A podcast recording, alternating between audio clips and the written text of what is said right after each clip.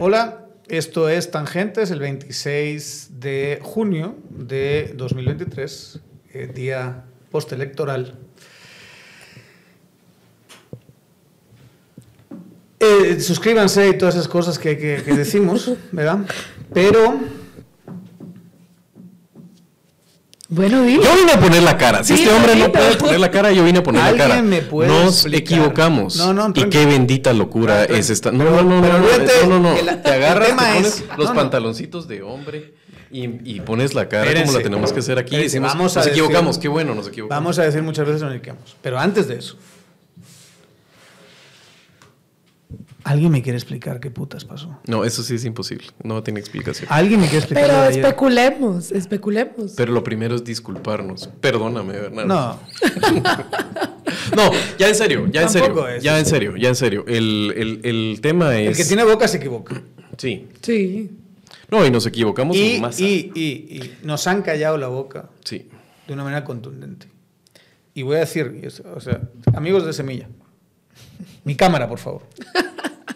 amigos de Semilla, si quieren seguir tapando bocas de esta manera, aquí está esta boca para que la tapen cuando quieran. Si esto es lo que van a hacer para tapar bocas, háganlo cuando a ustedes les apetezca. Aquí estamos para, para sentirnos humillados todos los días, si es que va a venir con este grado de felicidad. Y hay que, yo le voy a decir una cosa, es felicidad absoluta. Yo, yo estaba, no me lo creía ayer. Claro, a mí personalmente, por de dónde vengo y lo que yo pienso y mis ideas, Semilla no es mi partido ideológicamente. Pero Semilla es un partido decente. En medio de la podredumbre más grande de la política y que Semilla haya pasado a segunda vuelta, y ahora lo vamos a- yo lo voy a explicar, por lo menos voy a dar mi opinión, Semilla va a ganar la segunda vuelta. No se anden con mamadas y estupideces de que Sandra Torres y sus redes clientelares y va, va, va. Va a ganar y vamos a tener porque no creo que les dé para bloquear ya, después del cuentazo que se dieron ayer la clase política tradicional, bloquear a- al, al candidato de la alternancia en segunda vuelta, eh, en, este, en este proceso electoral tan desgastado, eh, que haya sido un partido decente, que tiene ideas reformistas, eh, que ha votado de forma correcta, y más las personas que llevan ellos esta vez en, la- en sus listados en el Congreso, es una cosa maravillosa. Y pensar que estábamos Sandra Zuri, Sandra Conde, ya casi la salvación era un Sandra Mulet, imagínense, con lo que tiene Mulet en el partido. Em, y que pase esto. Cállenos la boca, cállenme la boca, papito, todas las veces que quieran. ¿Sabes cuáles son mis alegrías más grandes después de ver esto?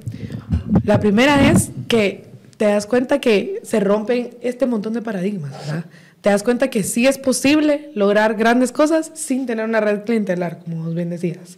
Se pueden lograr un montón de cosas con un presupuesto súper bajo. Es que eso es impresionante, es un fenómeno a estudiar. Todo el mundo decía, incluso anoche lo decíamos, eh, por ahí creo que fue Kike quien lo dijo, no me recuerdo, que alguien dijo anoche en nuestra transmisión en vivo que quien tiene la plata es el que tiene más chance de ganar. Y aquí vemos que con un presupuesto súper bajo lograron meterse a la segunda vuelta.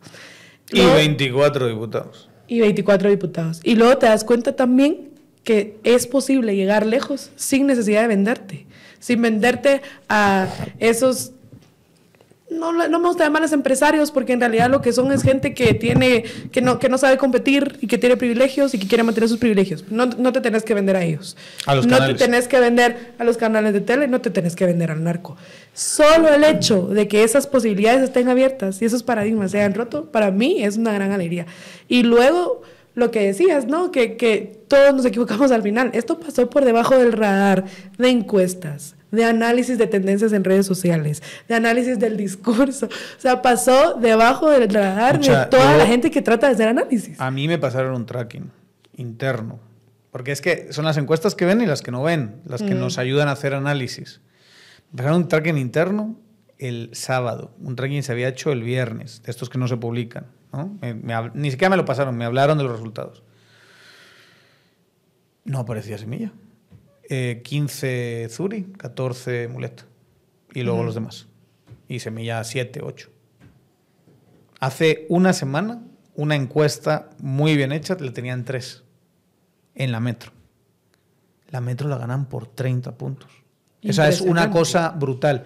Cuando uno hace análisis y dices, bueno, vamos a ver si está funcionando esto y otro, dices, no está funcionando. Estás clarísimamente minoritario, tienes muy poco conocimiento, bla, y de repente pasa esto te quedas en shock. Y ojalá, y vamos ahora a intentar buscarle eh, explicaciones. Y, vamos a ver. Eh, y, poner, y dar la cara aquí y decir, pues sí, me equivoqué Así, pues, si, si, esta es la circunstancia, me sigo equivocando. No, qué bendita locura. O sea, si lo que hay que hacer es, no, voy a decir que va a ganar Sandra para que me cierre la boca y gane, la, gane Bernardo. Pero en eso voy a, voy a, tener razón, va a ganar Bernardo sin ningún problema en la segunda vuelta. Sin ningún problema. El tema es que necesita ahora generar legitimidad, porque está en una posición precaria. O sea, el éxito es sin paliativos. Haber estado en el conocimiento en el que estaba, eh, que no se midiera. No entendemos todavía bien el fenómeno. El que te diga que entiende perfectamente qué pasó en estas últimas semanas, te está mintiendo. Realmente mirábamos una tendencia muy modesta al alza de Bernardo. Y yo creo que tiene que ser una confluencia de, factores. Tiene que ser la confluencia de un Manuel eh, Villacorta, que empieza a hacer errores estúpidos, que su carácter lo traiciona, que empieza a hacer supuestamente aquellos movimientos tácticos, donde esos videos de endoso del voto a algunos candidatos a la alcaldía, em, el tema de la soberbia con la que trató a Bernardo, eh, creo que, que eso le, le, cayó mal en un público que es un público exigente de, los buenos modales y que, los Bernardo siempre los tuvo. Sí, exactamente. Em, creo que tiene que ver también con un mulet que entra en una dinámica terrible con la salida de Pineda no sabe cómo gestionar lo que es una ventana de oportunidad abierta. Pineda eh, termina teniendo información de que es Mulet el que tiene que ver con la salida de su candidatura y se vuelve su enemigo número uno, hace campaña por el voto nulo y en contra de Mulet, eso le tiene que haber afectado. Ni siquiera en contra de, de, de, Surio, en contra de él. En esos análisis que hemos hecho de, de impactos, de figuras y de narrativas sobre los candidatos, eh, se miraba que Mulet le pesaba también tener un proyecto eh, visto como un proyecto no independiente. No era creíble para las personas.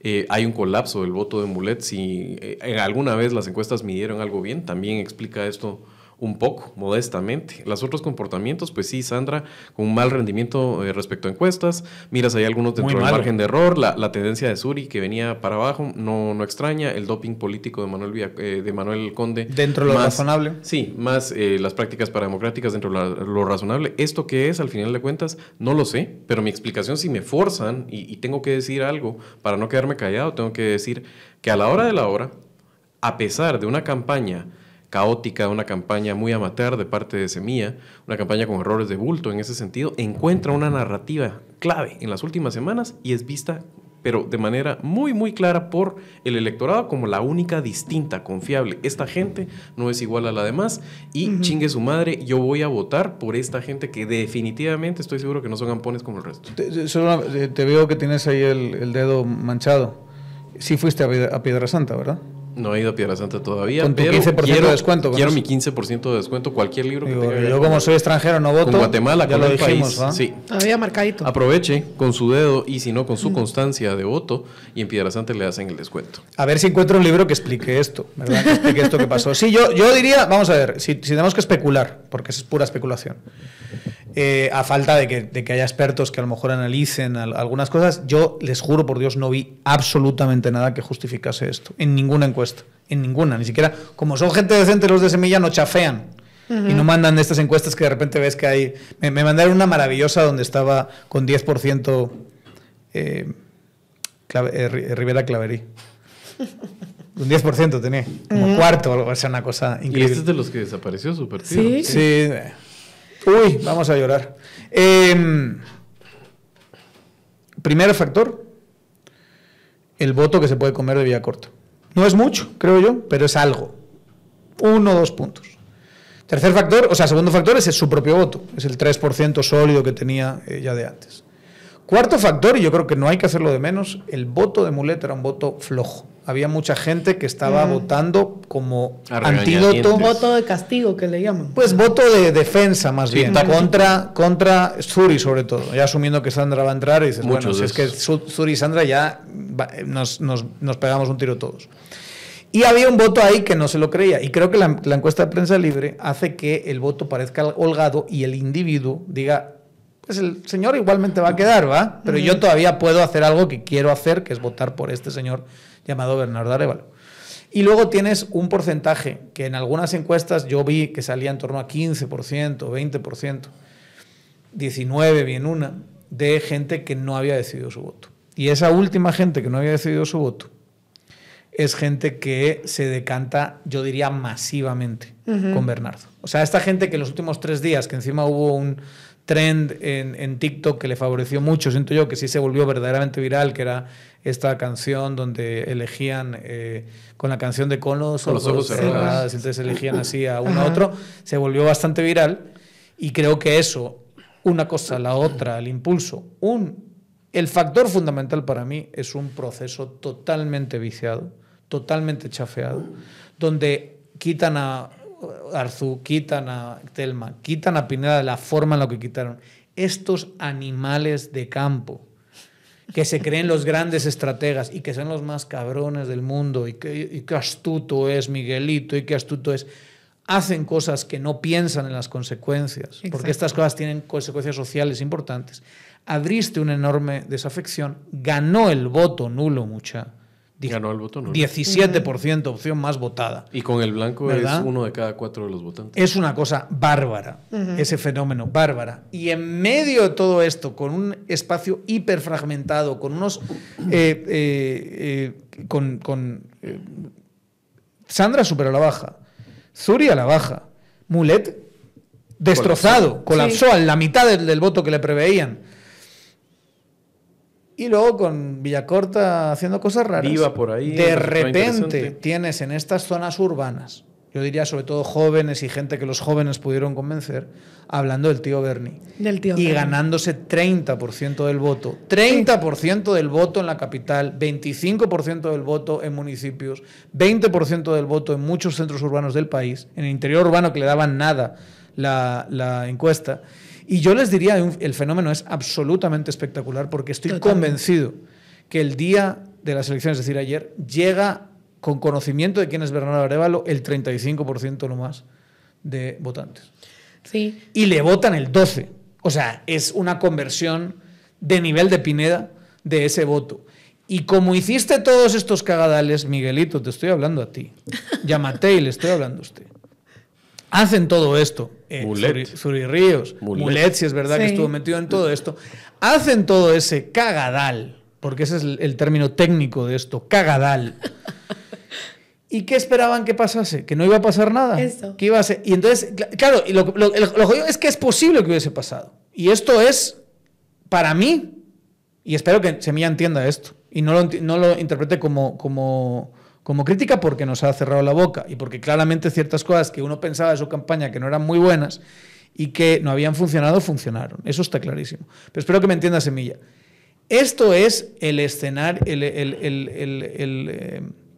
el, el, futuro que ve Doctor Strange en la, en la, en la de los Avengers donde salimos ganando. De los mil millones de futuros que vio Avengers, este es el único donde salíamos ganando.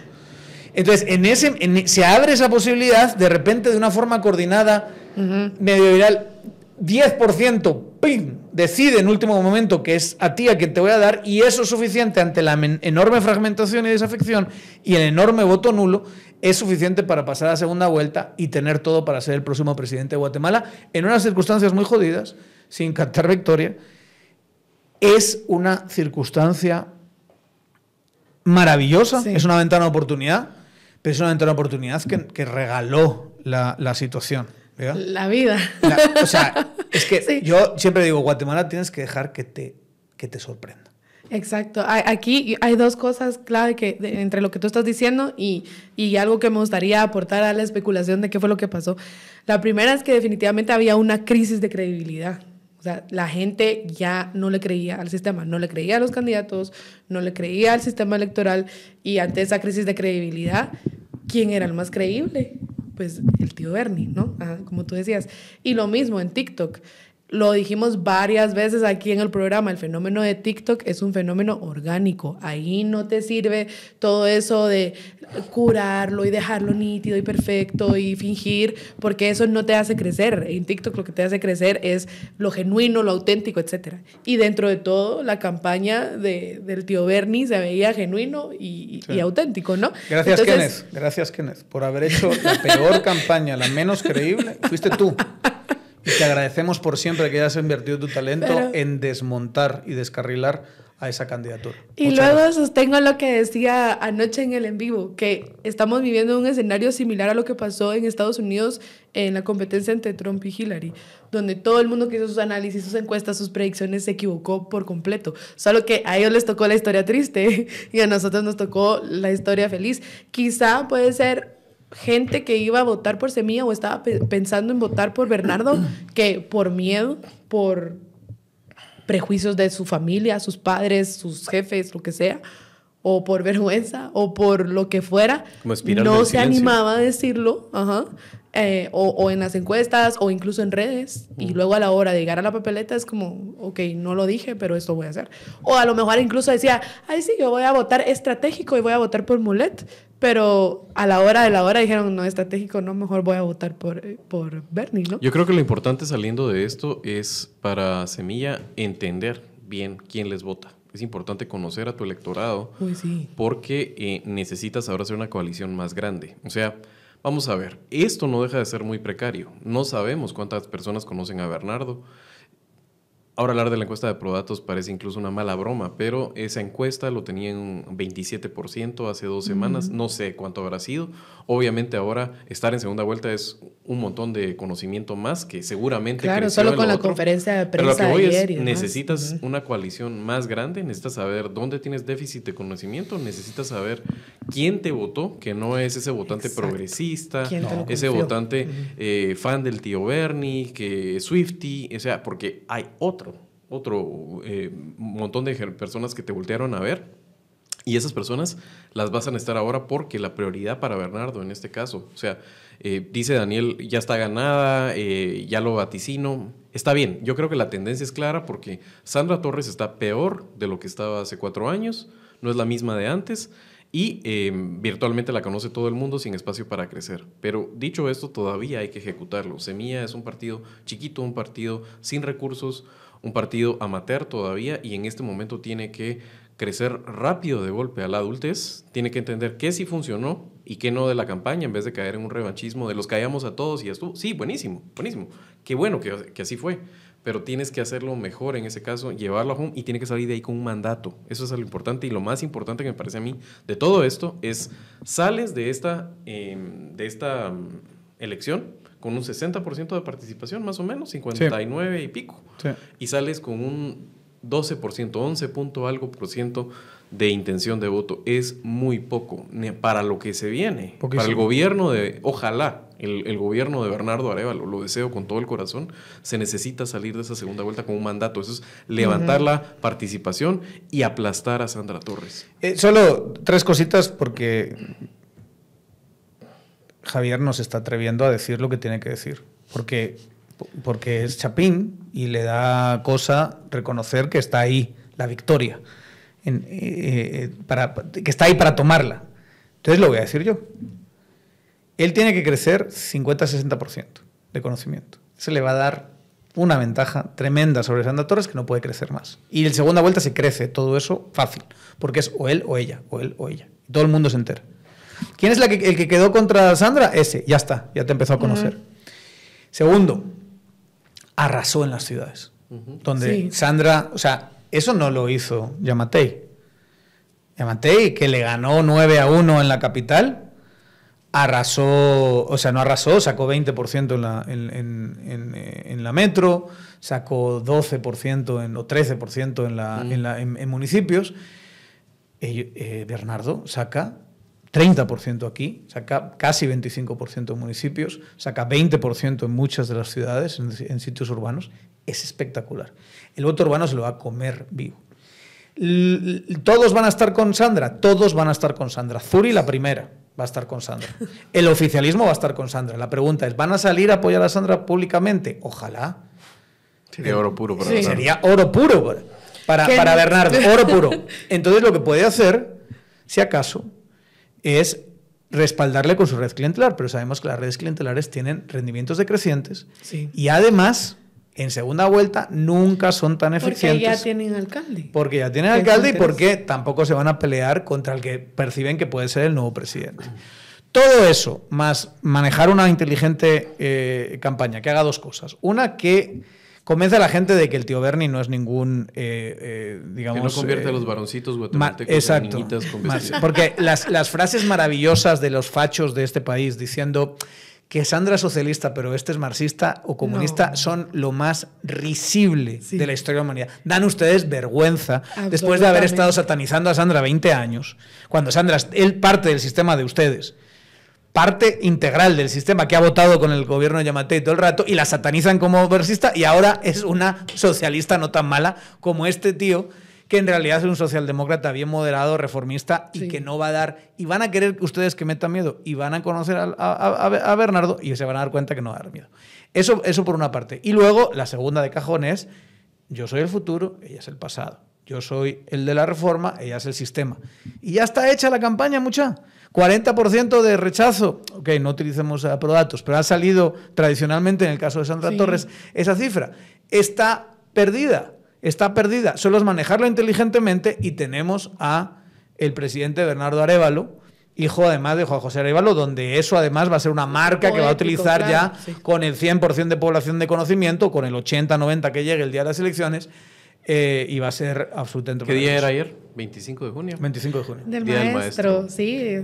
Día del maestro, pues eh, Juan José Arevalo era maestro. Esa era su identidad realmente. Es, las personas escogen una identidad, sobre todo cuando tienen muchos talentos y muchas carreras.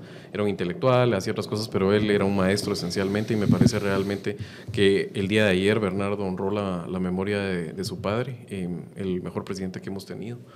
Y, y sí, yo le deseo muchísimo que salga de esa segunda vuelta fortalecido con un mandato para lo que se viene y necesita. Eh, es, es difícil, el panorama sigue siendo difícil, el Congreso salió horrible. Horrible. A más allá del éxito de Semilla, que es la tercera bancada en este momento, pendientes consiguen son 23, vamos. 24 co- eh, eh, curules, pero llegar a tener eh, en ese Congreso que te permita hacer cosas le va a costar mucho. Eso sí, Bernardo es un componedor, tiene una experiencia diplomática, tiene una experiencia en construir paz, esa es otra de sus identidades principalmente.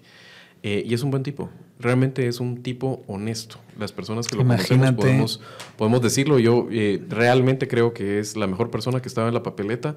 Y sí, o sea, no creí La qué bueno esto. de tener a alguien decente, mucha. O sea, eso es. Es que eso ya es Eso mucho. es, eh, digamos, Eso ya es de otro nivel. Han pasado, ha pasado una cosa muy, muy clara. ¿eh? Un rechazo sin. O sea, si. eh, en las democracias funcionales se tienden a hacer interpretaciones políticas de los resultados. Si podemos hacer una, es la clase política tradicional a la mierda. Eso es lo que te está diciendo. Jimmy, Dios no quiso que llegases al Congreso. ¿Verdad, Lucy? No, no no quiso. quiso. Lucy puso un meme muy bueno. No quiso. Dios no quiso que llegases al Congreso, ¿verdad? Pa- es el ulti- lo último que dijo. Pati Sandoval. Pati Sandoval fuera. No llegó más el, Carri- No Car- Car- Carrillo. Se de- desaparece Humanista, desaparece el PAN, FCN. desaparece FCN, gracias. Ey, desaparece MLP. Ese es otro de los grandes bluffs que había en la política en este momento. Nosotros, eh, que en uno de los trackings que hacemos medimos junto con Social Analytics de parte de Pericles, movimientos sociales, eh, creemos siempre que ese movimiento era muy sobreestimada su capacidad, es lo que decían nuestros indicadores. Ahí están los resultados electorales. No sé si van a volver a decir fraude, pero adentro eh, lo importante es que ejercen un control sobre las comunidades que no es democrático y parece en algún momento que costaba decirlo, ¿verdad? Porque, o sea, no dejan de ser personas perseguidas por el sistema, personas que han tenido en contra, eh, algunos defensores de- de- del territorio, pero eh, las prácticas no eran democráticas del todo y no tenían el músculo que, que decían tener. La otra lección, a mí me encantó ayer el análisis de la hora en la que estuvo Lucas, estuvo Goyo, estuvo Edgar, y el tema de participar en las elecciones, eso de elijo dignidad y no voy a estar eh, en la papeleta es pésima decisión de parte del MLP y están afuera.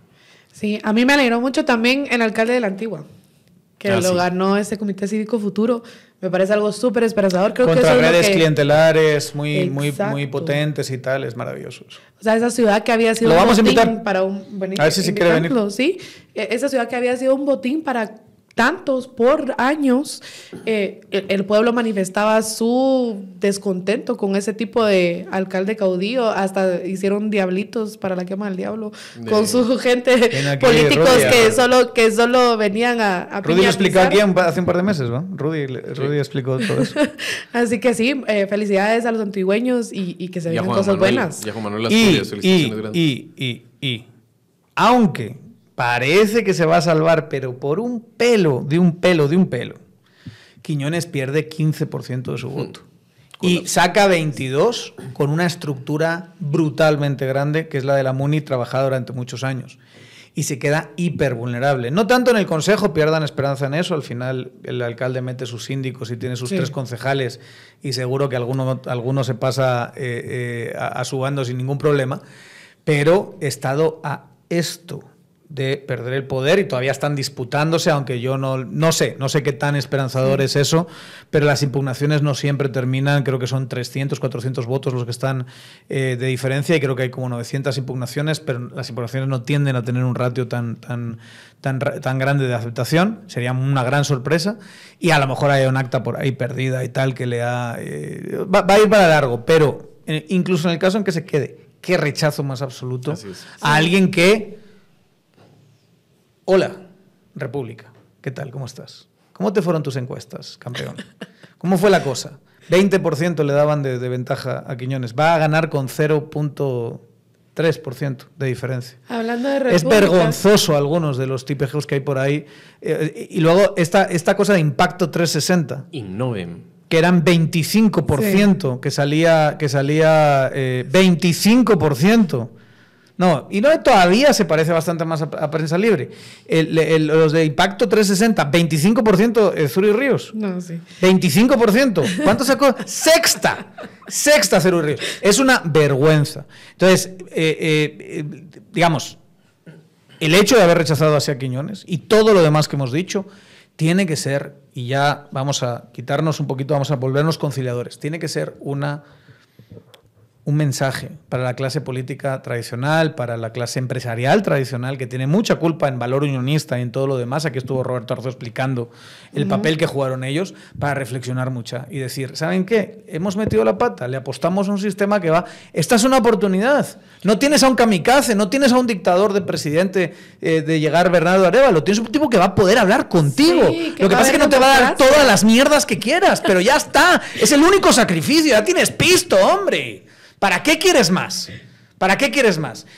Ponte las pilas, siéntate, pactemos, hablemos de, agendas, intentemos modernizar el Estado, trabajemos en contra de la mafia que va a estar en el Congreso y en ciertas alcaldías, y a lo mejor, a lo mejor, de aquí a 10 años tenemos un mejor país. Lo ha dicho, lo ha dicho. Mira, hablando de República, te das cuenta que la marca República Republicano no cuajó.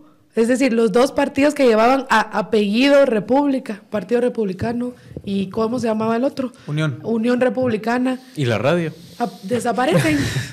y ya, no, más República. La radio está cambiando la narrativa, ambos. Es decir, que... Está haciendo unos esfuerzos muy grandes de cambiar la narrativa. Seguro le ha ido muy bien, ¿eh? Cambiar la narrativa. Que, que todo este rollo bien gastado. importado de los gringos, trompista, no cuaja aquí. Y es decir también que la derecha de Guatemala no ha sabido ser un vehículo para esa gente que quiere un verdadero libre mercado. Es que no, ha sabido ser es un que no es el clivaje, por favor. Todas las personas que hagan ahora análisis, yo he visto sesudos análisis donde dicen es un pleito entre izquierdas ahora. No, es eso, es sistema antisistema. Sí, solo lo quiero remarcar porque em, si algo les sirve, y estas son conversaciones que salen a la hora de que pones en el micro la comida en, la, en el trabajo, eh, pues, o sea, las personas que oyen tangente y replican el mensaje de alguna forma es lo más importante es Bernardo no come niños.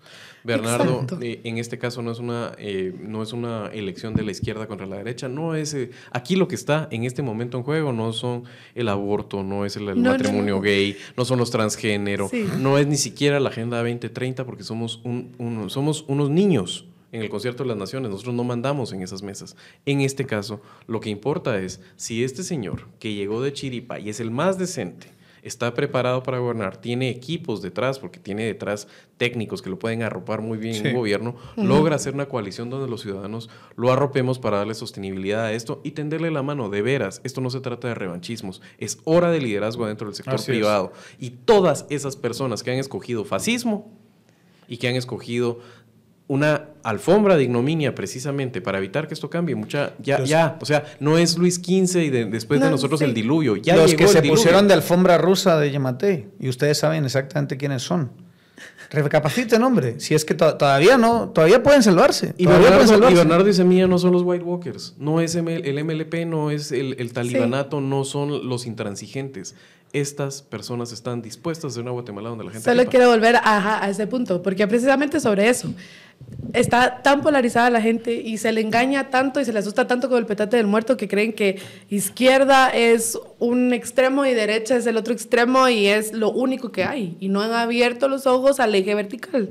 O sea, desde mediados del siglo XX no vemos izquierda-derecha, vemos cuatro cuadrantes con una gran gama de posibilidades. Y sí, quizá Semilla estará en un cuadrante, pues al sur, centro izquierda, digo sur porque en el norte está el autoritarismo y en Bernardo y en Semilla no vemos tendencias autoritaristas como si la vemos, por ejemplo, en una Suri o en una Sandra Torres que no ha tenido miedo de usar el poder para sí mismas y seguir siendo pues autoritarias y, haciendo las cosas como ellas o mandan. extinto MLP. Lo que, lo, lo que ganamos aquí es que hay democracia. Se puede uno sentar a platicar con ellos y, y así vamos importantísimo, no se dejen asustar con el petate del muerto.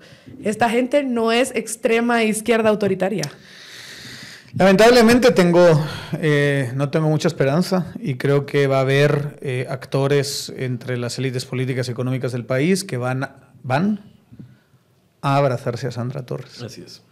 No lo van a poder decir públicamente, pero van a estar ahí detrás diciendo que Sandra Torres es el menos mal, ¿verdad? Porque consideran que al final eh, pues Bernardo Arevalo no les va a pasar.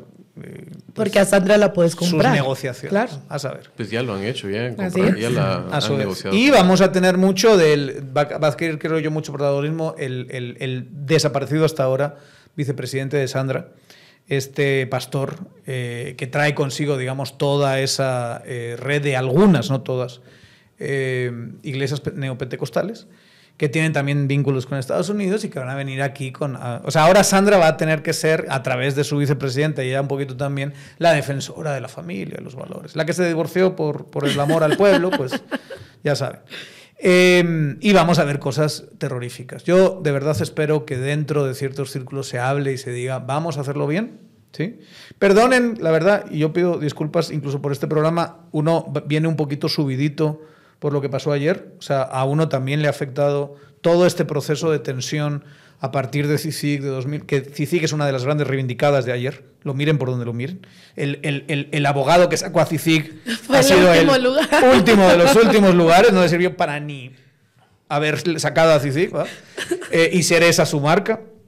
Pero es que además ha sido un rechazo, el rechazo a, los Morales es una cosa bárbara, ¿verdad? Alguien conocido casi universalmente como ellos que han sacado ese nivel de voto. El rechazo a los Valdizón ha sido tremendo. Metieron a Tesquiebres porque en su, en su zona pues sacó su 23%, pero ya está, no, metieron, no se metió el hijito de Valdizón en, eh, en el listado nacional. Hay un rechazo tremendo. Algunos hemos sufrido toda esa embate y polarización y acusaciones y todo eso a partir de las posturas que tuvimos con el tema, con el tema de CICIC. Y a lo mejor ahora sale esta cosa de hijos de la Gran Bretaña, ¿verdad? Que yo sí ayer me puse un poco así en, Twitter y un poquito esta mañana también, ¿va?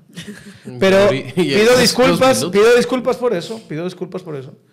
Porque no es el momento de hacer eso, ¿verdad? de, ah, mira, te acusé, yo te dije y tal, aunque se los dije, se los dije.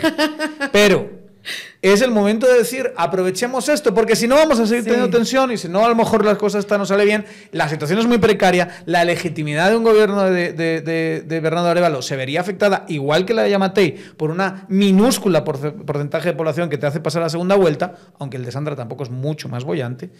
Eh, y eso, digamos, eh, creo que es la mejor forma de ponerlo encima de la mesa y dar estabilidad es intentemos algo que nos va a convenir a todos y es sacrificarnos, ceder y luego tener un mejor país. Prioricemos la democracia. Yo no, yo no soy quien para darle consejos a Semilla, la verdad, pero pienso en algo que Pero sea... lo voy a hacer. Pero, sí, pero lo voy a hacer, aunque no soy ¿Por qué quien. no? Pueden escucharme, no escucharme, lo que sea, solo con el triunfo que tuvieron anoche es espectacular.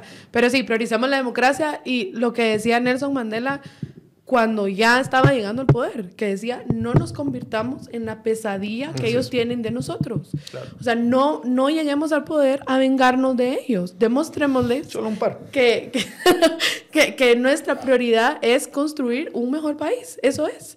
Entonces, es. la forma en que construyen un mejor país es priorizando la democracia y no convertirse en la pesadilla que tienen los otros. Porque si te convertís en esa pesadilla que tienen los otros, entonces ellos tienen de dónde agarrarse para atacarte de regreso. Y aunque hoy hubo un triunfo, esta gente todavía tiene poder. Y entonces ahí es donde Bueno. hay que ir con cuidado. Y hablaremos de la época de transición que va a ser eh, terrorífico. Bueno, yo creo que así, al grano, en este tiempo. Espero que lo hayan disfrutado. Ayer nos sentimos bien, ¿verdad? Ayer estuvo bien la transmisión. Ayer estuvo espectacular. Muchas gracias a todos por conectarse. La verdad, súper bonito ver sus vistas, todo el engagement que había, los comentarios. Sí. De corazón, muchas Yo gracias. me, por recuerdo, yo me arrepiento de todos los comentarios que hice ayer. De todos. Ah, yo no. Porque estoy, estuve equivocado en absolutamente todos los que hice. Cuando empezaron a entrar resultados decía, nah, se me iban a sacar 30. Es que lo dije, se me iban a sacar 30, sacaron 30. Pero fue muy divertido y muchas gracias por habernos seguido. Y ahora sí, denle follow, YouTube, eh, podcast, búsquenos, Tangente GT. Y hasta la próxima. ¿Qué país este? ¿Qué país este? Guatemala, sorpréndeme. ¿Qué país este? Sorprendió en 2015, nos sorprendió para mal después y ahora de repente pasa esto y la verdad es que nadie sabe hacia dónde vamos. Esto puede salir muy mal. Hay esperanza, nueva primavera. Pero, pero a lo mejor se balancean un poquito las cosas. Mínimo. ¿verdad? Nos vemos en siguientes análisis. Chao.